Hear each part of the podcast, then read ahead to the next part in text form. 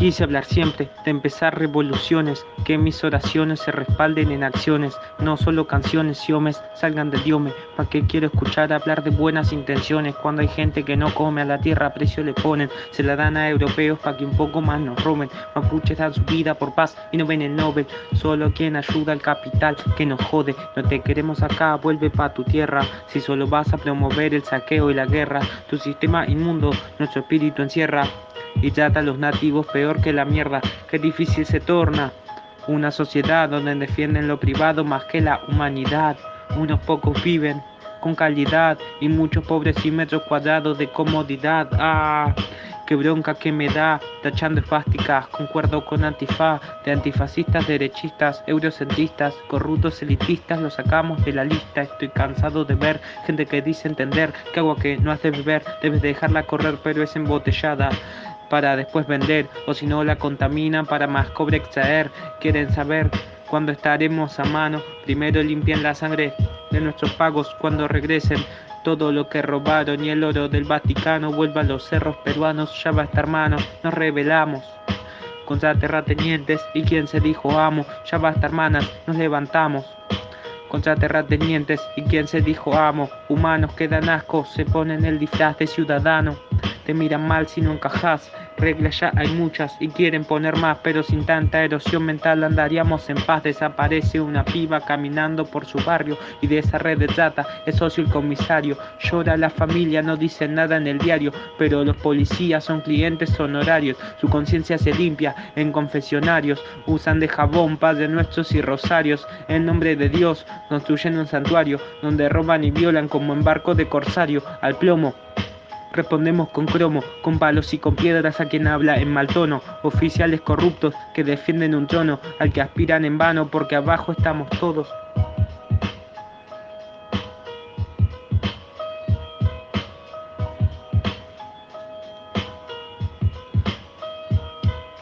Rap anticapitalista de volver a las raíces, soy un fundamentalista donde acertaron para pelear a gente lista, vas a ver en la tele que los llaman terroristas y no. Son antiimperialistas de volver a sus raíces, fundamentalistas porque ya acertaron y tienen su gente lista, pero ves en la tele que los llaman terroristas.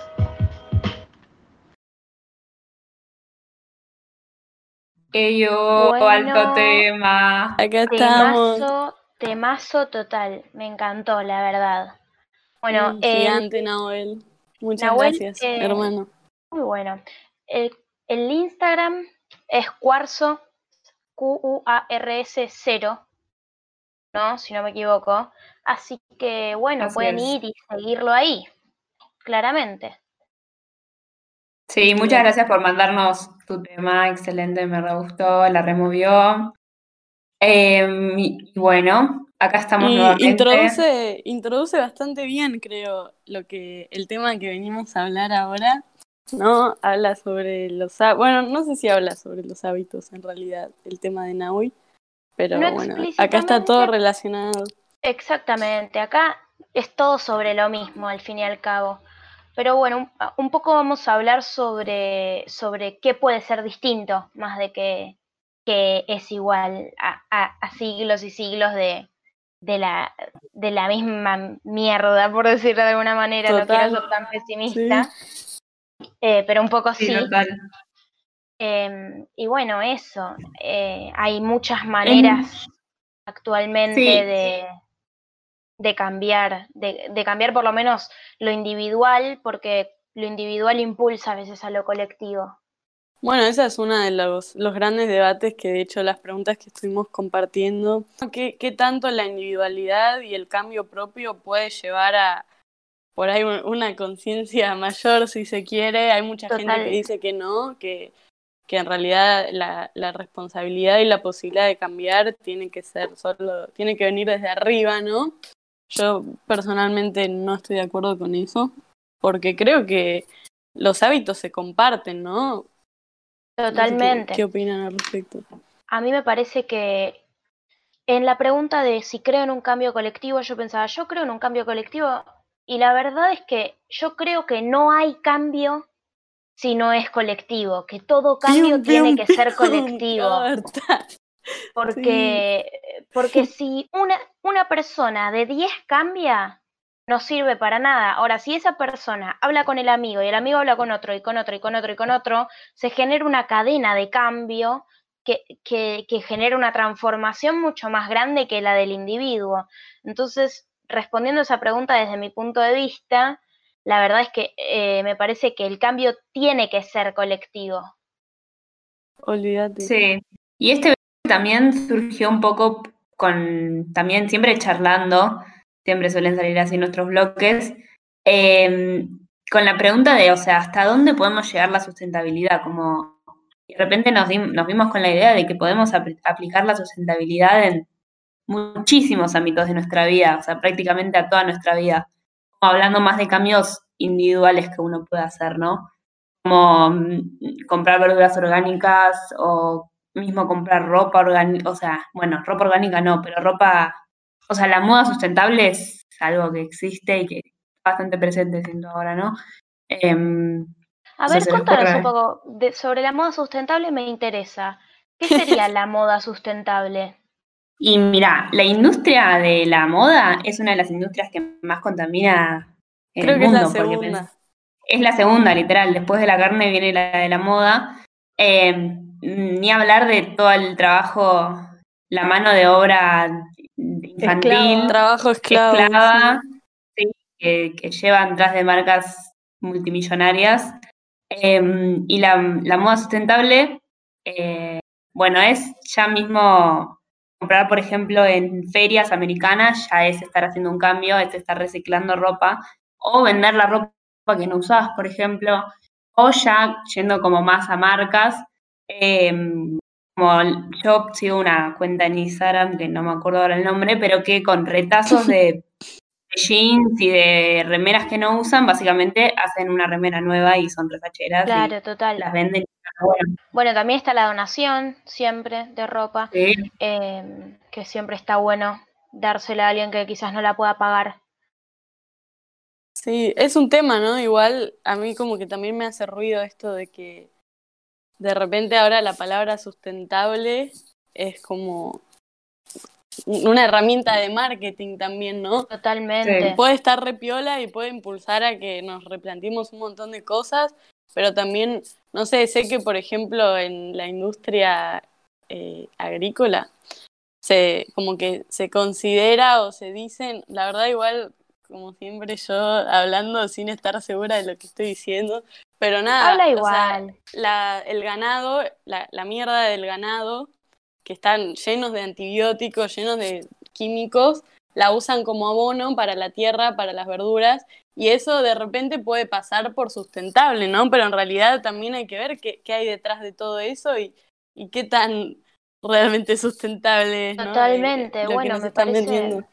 me parece que, que eso se relaciona mucho con el consumo de carne, que yo quiero decir algo chiquito por lo menos al respecto, que quizás comer carne hace 50, 100 años era muy distinto a comer carne ahora, porque, bueno, vieron que muchas dietas tienen una carne por día más o menos, eh, un, poco, un poco menos. Hay gente que come carne todos los días y actualmente la carne que, que se consume, eh, o sea, que compras en una carnicería normal, está llena de, de productos que, que, que, con los que alimentan a los animales que son malísimos para los animales y para nosotros que estamos consumiendo después eso.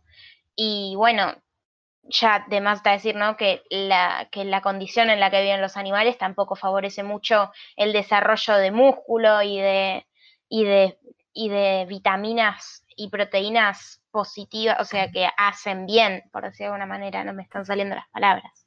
Pero me parece que para sustentabilidad se tiene que pensar tanto hacia la tierra y, y lo futuro, como también hacia el interior de nuestro cuerpo y ver sí. qué, qué necesita cada cuerpo y qué, qué hace realmente bien y qué no.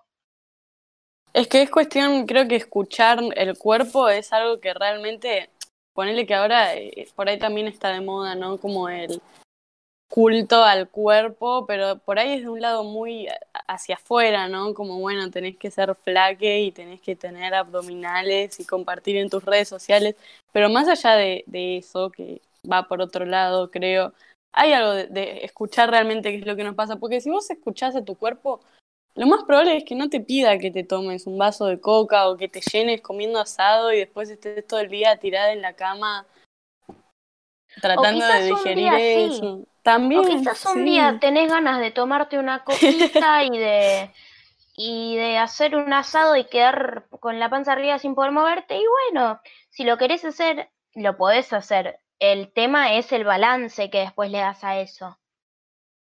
Sí, Y también eh, con esto, volviendo un poquitito para atrás, con lo que decía Gala de que al, de repente a los ganados los alimentan con soja mega transgénica, que después eh, a la gente que come carne, no es que eso se pierde en el camión, o sea, termina en tu organismo, como también con las verduras pasa lo mismo. O sea, todas las quemas de las que venimos hablando desde que empezó el ciclo, están siendo, me parece, como para plantar em, cultivos. Em, encima que, bueno, más adelante vamos a escuchar una entrevista de em, una experiencia con los agrotóxicos, de que fumigan escuelas em, y bla, bla, bla, un montón de cosas re graves, lo que no le afecta solo a las personas que viven ahí y que van a esas, eh, a esas escuelas, sino que, o sea, todos esos cultivos después nos los comemos nosotros en la verdulería. Y nace con esto lo que es el sello orgánico, ¿no? Que eh, Wada tiene una buena info al respecto. No sé si quieres decir la Wada. Eh, lo que termina pasando es que mm, ahora lo orgánico está de moda, supuestamente, las dietéticas de Palermo y demás, y al productor eh, pagar un sello que diga orgánico para poder venderlo con orgánico, que después, o sea, lo que termina pasando es que la comida orgánica y la que es supuestamente saludable, acá todos decimos, no, es muy caro comer orgánico, es más fácil ir al coto y comprar las cosas de descuento, ¿no? Eh, eso, dos cosas. ¿A qué costo eh, biológico personal cuando realmente te comes una ensalada y aunque sea una ensalada, tiene un montón de veneno, de un montón de fumigaciones que, que, o sea, que literalmente es veneno. Muchas veces hay veneno legal y hay veneno prohibido y las dos se encuentran después en tu organismo y en las verduras. Vos que lo comes y al costo de, vamos a escuchar eh, justamente la entrevista de las personas que viven cerca de las fumigaciones. La gente que está ahí nomás, la gente que no tiene un... O sea, que, que, no es que tipo toma conciencia de que está eh, tirando veneno, envenenándose a él, a toda su familia, trabajando de eso, porque estamos en un modelo donde es lo, único que hay, nos hacen creer que es lo único que existe.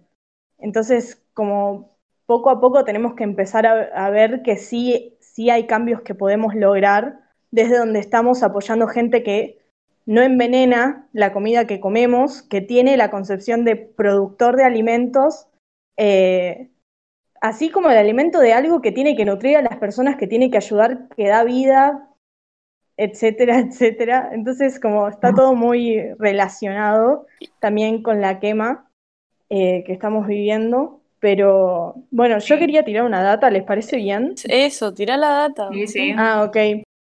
El sello orgánico, bueno, voy a tirar data de algunos lugares en Cava donde se pueden comprar productos agroecológicos. No se le dice orgánicos, sino que son agroecológicos. La mayoría son pequeños productores, la mayoría también son cooperativas de trabajo, o sea que también cómo, cómo cultivamos está relacionado a cómo nos manejamos como sociedad, ¿no? Tipo, nada, esto de que todo, de que el, alimento ya no es alimento, sino que es una mercancía que tiene que llegar de cierta forma, tiene que ser bonita, y entonces te la llenan de mierda, te la pintan de rojo con aerosol más o menos. Eh, pero bueno. no, no, Y también, es, como, Pasa, paso la data. En la zona sur de la ciudad está Iriarte Verde, que están Barracas, en Río Limay, al 1233. Eh, es, una, es, una pequeña, pero no tan pequeña cooperativa de trabajo que lo que hace es distribuir eh, los productos orgánicos y agroecológicos de los pequeños productores de, todo, de toda la Argentina. Porque por más de que haya un montón de plantaciones de soja y un montón de gente que tira eh, agrotóxicos a mansalva sin ninguna precaución de nada, también hay un montón de proyectos como la UTEP, la MT Rural, eh, o sea, hay 1.500 eh, hectáreas de productores que trabajan eh, agroecológicamente. Y entonces ellos distribuyen de también pequeños, de hacer que lleguen esos productos a, a, las ciudades. Entonces, ese es uno. Después, por Chacarita, está el galpón agroecológico en Federico Lacroce, el 4171. Eh, están haciendo un delivery y lo pueden buscar por el Facebook, que es el Galpón Agroecológico. Me olvidé de decir que Iriarte Verde tiene una página que se pueden hacer los pedidos también, que se llama iriarteverde.com.ar. Y después en Palermo está el mercado de economía solidaria Bond Plan, en Bond Plan eh, 1600, que también lo, lo pueden encontrar.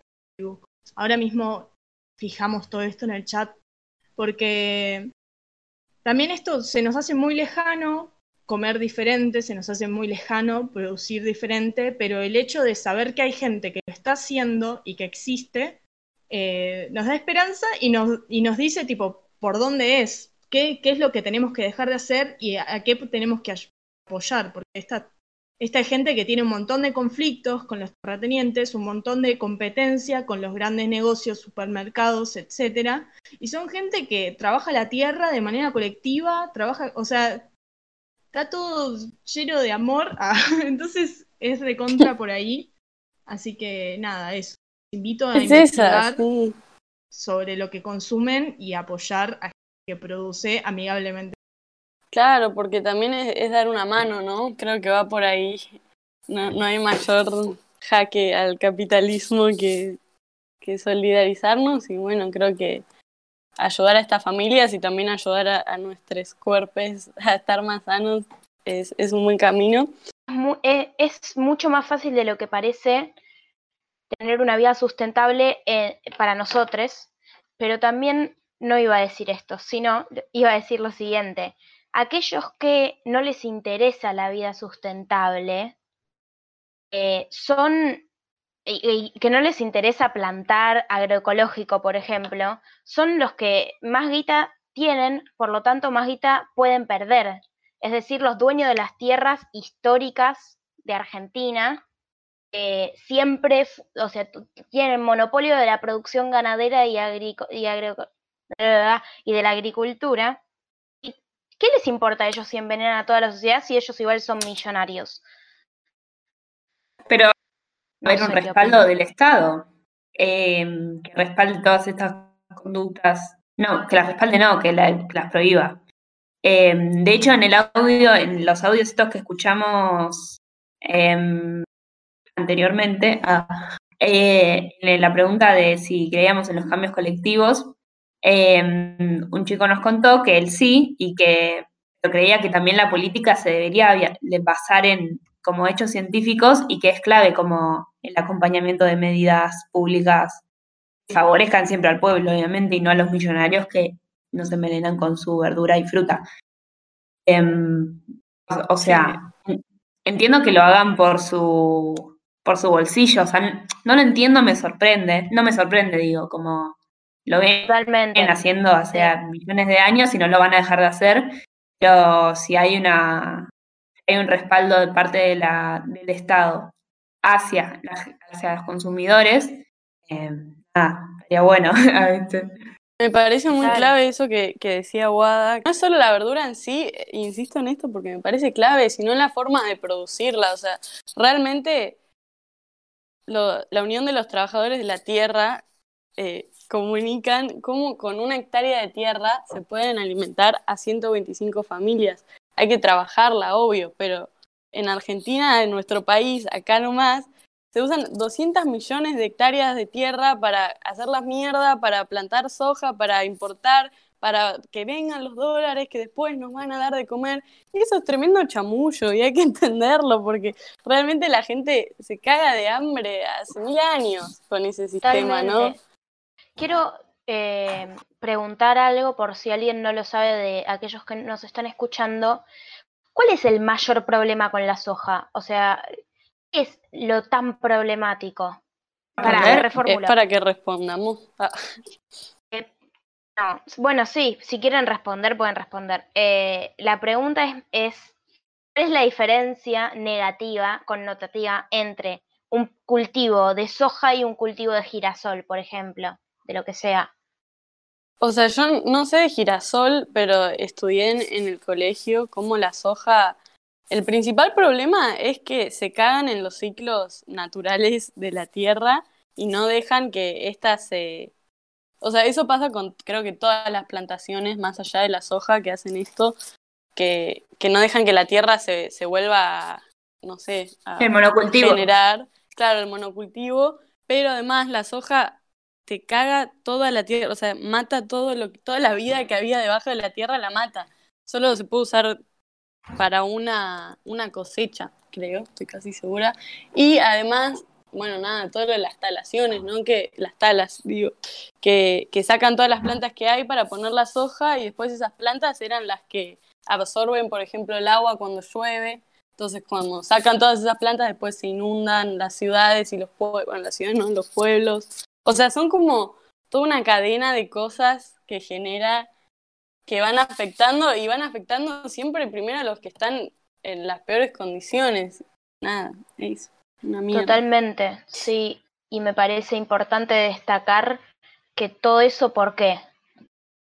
Para exportar todo eso, para exportarlo a, y, justamente lo que decía Valen, que nos lleguen los dólares que después nos van a alimentar supuestamente, y esos dólares que llegan se gastan en algo eh, no colectivo, justamente todo lo contrario, se gastan en pocas manos, llegan a pocos, porque me parece que hay que hacer una diferenciación, porque si, si la soja, bueno, la cultivan, hace mierda el planeta, en eso estamos de acuerdo, pero las ganancias se reparten, se redistribuyen muy distinto a que las a que se haga mierda la tierra y además con esa mierda se coman tres personas en un castillo de cristal más o menos, ¿entendés?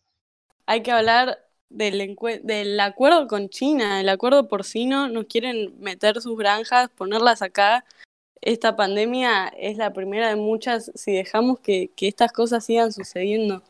Nada, eso. me, me, gustaría explayarme mucho más, pero se vienen cosas. ¿No puedes decir algo más? Eh, no sé.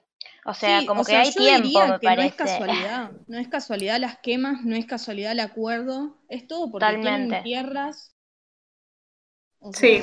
Sí, me parece que una cosa se sigue a la otra, están eh, raramente interrelacionadas, no tan raramente, claramente eso.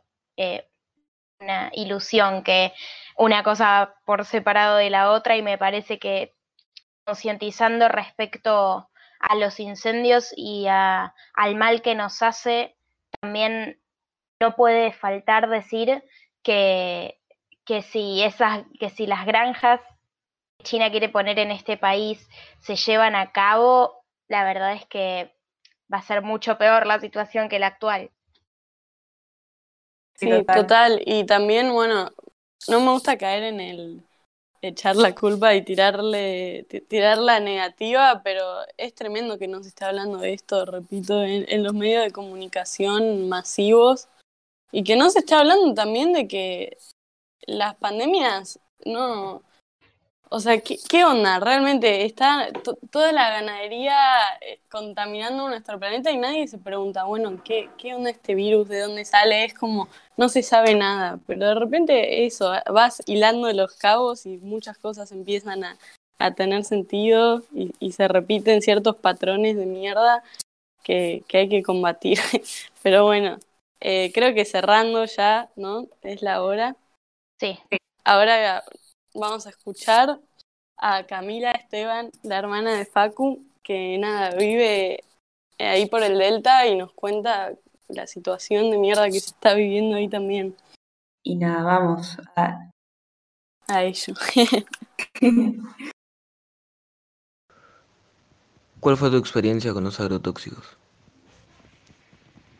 Bueno, yo viví en la ciudad eh, hasta el año 2018, en la ciudad de Buenos Aires, y me fui a viajar. Recién volví embarazada en el año pasado, a esta, en esta época del año más o menos, que es una época en la que se suele fumigar bastante. Eh, y por primera vez llegué a un campo en donde vivo ahora, que es, es a 130 kilómetros de Buenos Aires. Y ahí, em, estando embarazada, ¿no? Estuve expuesta eh, a, los agrotóxicos, eh, a un, campo a unos 100 metros, estaba fumigando con viento en dirección a nuestra casa y se podía respirar, ¿no? Eh, se podía sentir como si fuera que te estuvieran tirando, no sé, off o raid, ¿no? En la cara, se me cerró la garganta, no podía respirar me picaba muchísimo la garganta, era como que mi cuerpo estaba reaccionando de una forma como una alergia súper potente, ¿no? Eh, lo mismo me sucedió mm, eh, en el invierno de este año, un día que también salí y olía olor a gas, hasta que me di cuenta, ¿viste? Pensaba que había una pérdida de gas y en un momento me di cuenta que estaban fumigando. Eh, y ahí empecé a tomar conciencia, además porque tengo una hija y los niños por por su fragilidad, por estar en, proceso de desarrollo, eh, por su fisionomía incluso, ¿no? por la cantidad de células que tienen. Eh, son mucho más vulnerables a ese tipo de, químicos y, mucho más propensos a contraer eh, muchísimas patologías. ¿Cómo afectan a la salud? Bueno, em, Todavía obviamente que se está estudiando, eh, existen varios y varias profesionales que investigan este tipo de cuestiones. Hay, poco presupuesto en general, poco interés de parte de, los gobiernos y obviamente de las industrias eh, farmacéuticas de investigar este tipo de cuestiones eh, porque implican un negocio millonario, obviamente. de lo que se sabe por los estudios que tenemos a disposición, eh, es que generan muchas veces daño genético. Eh, eso, los, niñas son más propenses a contraer eh, este daño genético, que el daño genético lo que genera es cáncer. el caso más común es leucemia. existen otros cánceres particulares que también se pueden desarrollar a partir de estar expuesto ¿sí? al uso de, de, agrotóxicos, pero también existen otras patologías quizás eh, no tan graves, eh, como pueden ser asma, alergias, irritaciones en la piel. Eh, también se está estudiando la posibilidad del Alzheimer, em, autismo em, y otras más que, que, que también están dentro. una mujer que está buscando quedar embarazada o que incluso está embarazada eh, puede, puede tener un, bebé con malformaciones congénitas, eh, puede sufrir aborto espontáneo. Eh, es como que vivimos en una sociedad muy contradictoria porque el aborto en este momento es clandestino, es ilegal y tenemos químicos en el aire que lo generan, ¿no? Entonces es muy contradictorio. Y además, em, eso, no solamente es el estar, el vivir en una zona, en una, en una zona rural donde estás expuesto a este tipo de, químicos, sino que además es que nuestros alimentos ¿sí? que se reciben en la ciudad, que, que, que se consumen en las ciudades, también traen estos químicos. Entonces, no es que por vivir en una ciudad uno está exento de este tipo de, de, patologías y de afecciones. Eh, es algo estructural que tiene que ver con el modelo de producción vigente eh, y, eso, eh, las partículas de glifosato además, solamente el 30% va a la planta, el resto queda en el aire y, viaja con, con, mucha facilidad. Hay un ingeniero que se llama Marcos Tomasoni que ha demostrado que partículas de glifosato que se liberaron en General Villegas eh, han llegado en dos semanas a Australia. Entonces, eh, estar en la ciudad de Buenos Aires no significa no que, uno quede eh, salvado o salvada a esta problemática. ¿Cómo podemos luchar contra esto? Bueno, yo creo que hay, que hay varias cuestiones. Una es tomar conciencia, me parece la más importante. Hablar de esto ya es un montón. Eh, hablarlo entre amigues, eh, hablarlo eh, con nuestros más padres, ¿no? Y, visibilizarlo al interior de la sociedad, ¿no? Urbana, que, eso, ¿no? Que muchas veces desconoce o no está interesada. Me parece que es muy importante eso, tomar conciencia y hablarlo. En segundo lugar, me parece que es importante eh, preguntarnos qué es lo que estamos consumiendo. Eh, yo en eso no puedo escaparle a mi profesión, soy socióloga y creo que consumir es un acto político.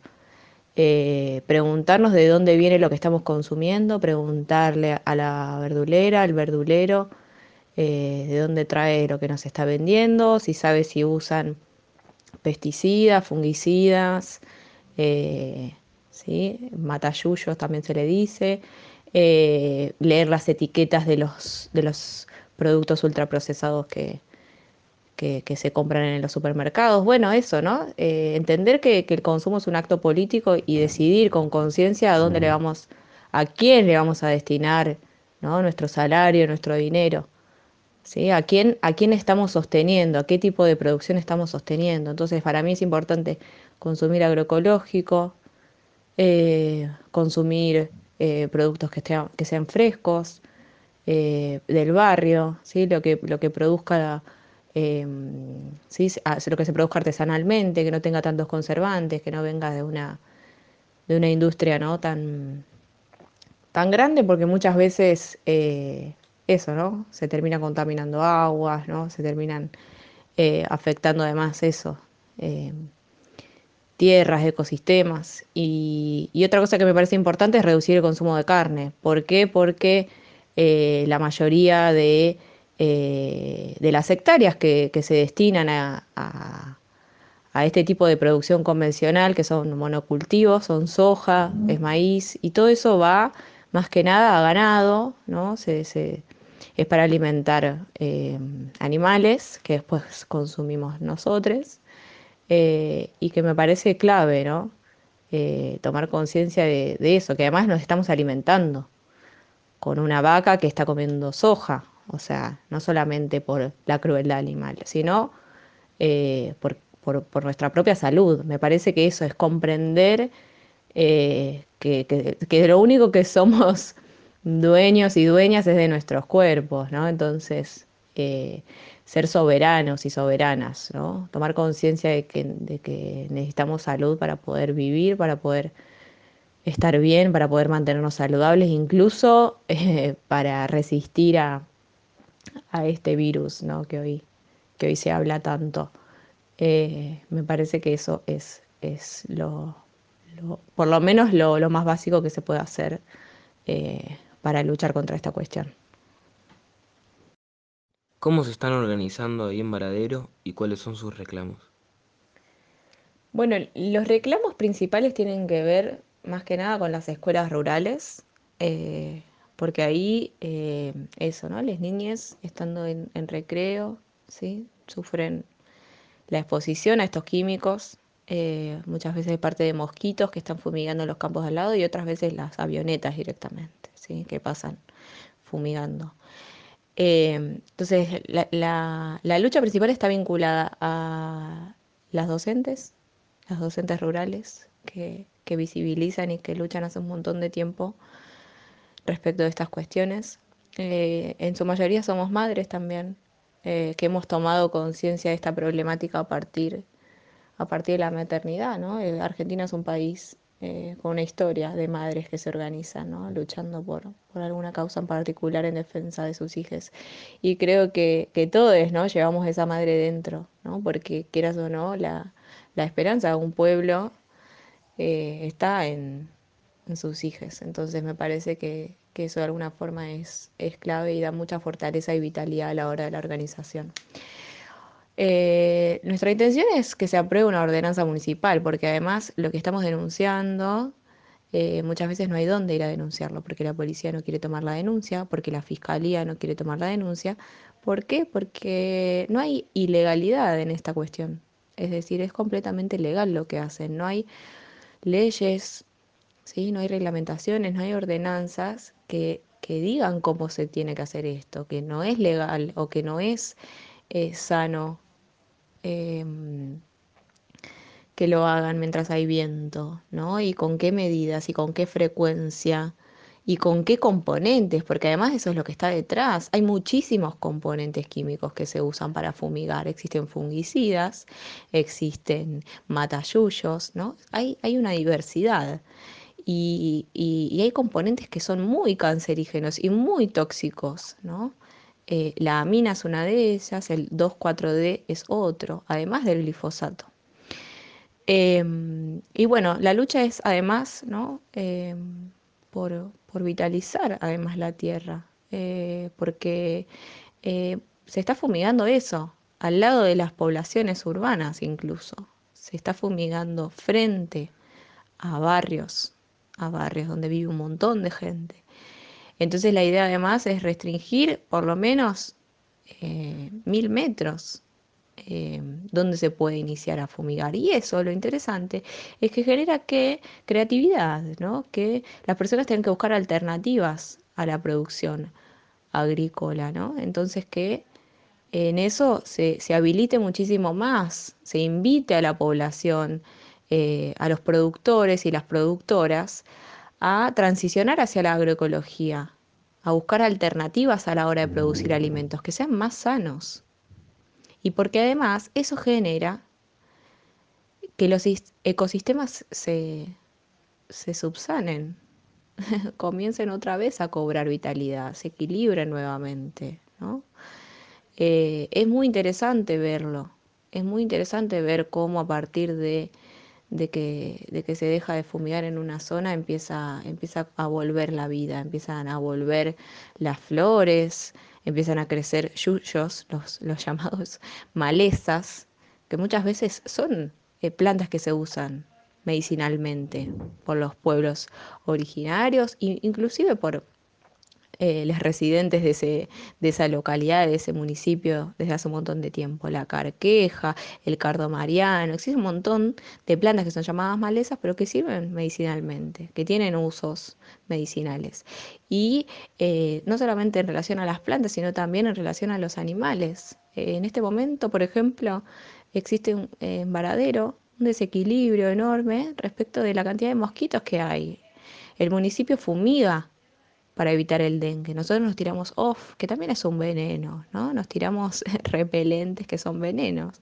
Entonces es un círculo vicioso de venenos, ¿sí? Para tapar parches, cuando en realidad el mismo glifosato es el que ha exterminado los principales depredadores de la Aedes aegypti, que es el principal transmisor de dengue. Eh, no se ven tantos sapos como había antes, no hay tantos sapos, antes estaba repleto, repleto de sapos, ¿no? Entonces estos desequilibrios es necesario que los, que los sanemos eh, que tomemos conciencia de, hacia dónde estamos yendo, eh, porque sin naturaleza no, hay humanidad posible. ¿no? Más allá de que en general en, la ciencia ficción se muestre el futuro como ciudades sin naturaleza, ¿no? La realidad es que sin naturaleza no, no hay vida posible. Pregunta número 5. Como una militante ambiental, ¿cuál es tu posición y tu visión frente a las quemas? Bueno, yo creo que las quemas, eh, más allá de Argentina, es un problema que está eh, potenciándose en toda América Latina, incluso en toda América, porque en Estados Unidos, en California incluso, ¿no? Está siendo una problemática muy grave en el Amazonas, ¿sí? Eh, y eso en, toda Argentina, ¿sí? El monocultivo y la lógica extractivista genera esta, esta cuestión y además está viendo cada vez más sequías, ¿no? Entonces es más difícil cada vez más, ¿no? Em, apagar estos incendios, ¿no? Entonces creo que, que eso, que tenemos que tomar conciencia de, eh, de eso, de la lógica extractivista y del monocultivo. ¿sí? El monocultivo eh, es una visión ¿sí? que hace que todos los años ¿sí? yo en mis 10 hectáreas que tengo, o en mis 100, o en mis 200, o en las 10.000 hectáreas que tengo, como empresario, eh, produzco siempre lo mismo, ¿sí? Maíz o soja, ¿sí? O trigo, eh, produzco siempre el mismo, ¿sí? Después la tierra queda pelada, es decir, no, no, eh, en el invierno, que es cuando ya se, se cosechó la soja, queda, queda expuesto, ¿sí? Todo el terreno. La, se, compran ¿no? packs de semillas que vienen ¿no? con toda eh, con todos ¿sí? los venenos, los fungicidas ¿sí? Eh, que se van a aplicar eh, en la receta ¿sí? a la hora de, preparar el terreno, a la hora de, destruir la maleza, ¿sí? a la hora de, reparar porque se hundió la planta ¿no? o lo que sea. Son lógicas ¿sí? Como importadas, ¿no? Sin reflexión respecto de las particularidades del lugar, sin reflexión respecto del cuidado de los ecosistemas, sin reflexión respecto de eh, darle mayor, ¿sí? más, cantidad de nutrientes a la tierra, ¿sí? Con otras con otras, em, con otros recursos que se pueden usar, ¿no? O sea, la misma naturaleza nos ofrece esos, esos nutrientes y nosotros que estamos haciendo, ¿no? Em, es echar, ¿sí? Químicos industrializados, ¿sí? Para fertilizar, ¿no? Incluso. Y todo eso va dañando no solamente la tierra y secándola y, haciéndola, eso además, cada vez, cada vez más seca, cada vez más gastada, entonces más propensa, ¿no? A que, a, a que el fuego se expanda, eh, sino que además se contaminan las aguas, sino que además eso, son todos nuestros recursos eh, siendo arruinados por, eh, por la lógica que solamente puede ver como riqueza o como ganancia al dinero. Y, desde esa lógica es, es muy vacía, es muy pobre y termina siendo Em, parcial, ¿no? Porque no puede ver que, tener agua potable en la canilla, más allá de que pueda haber un, empresario que haga un negocio ¿no? con, el, agua contaminada vendiendo agua potable, eh, es ¿sí? un, detrimento para, para la población en general.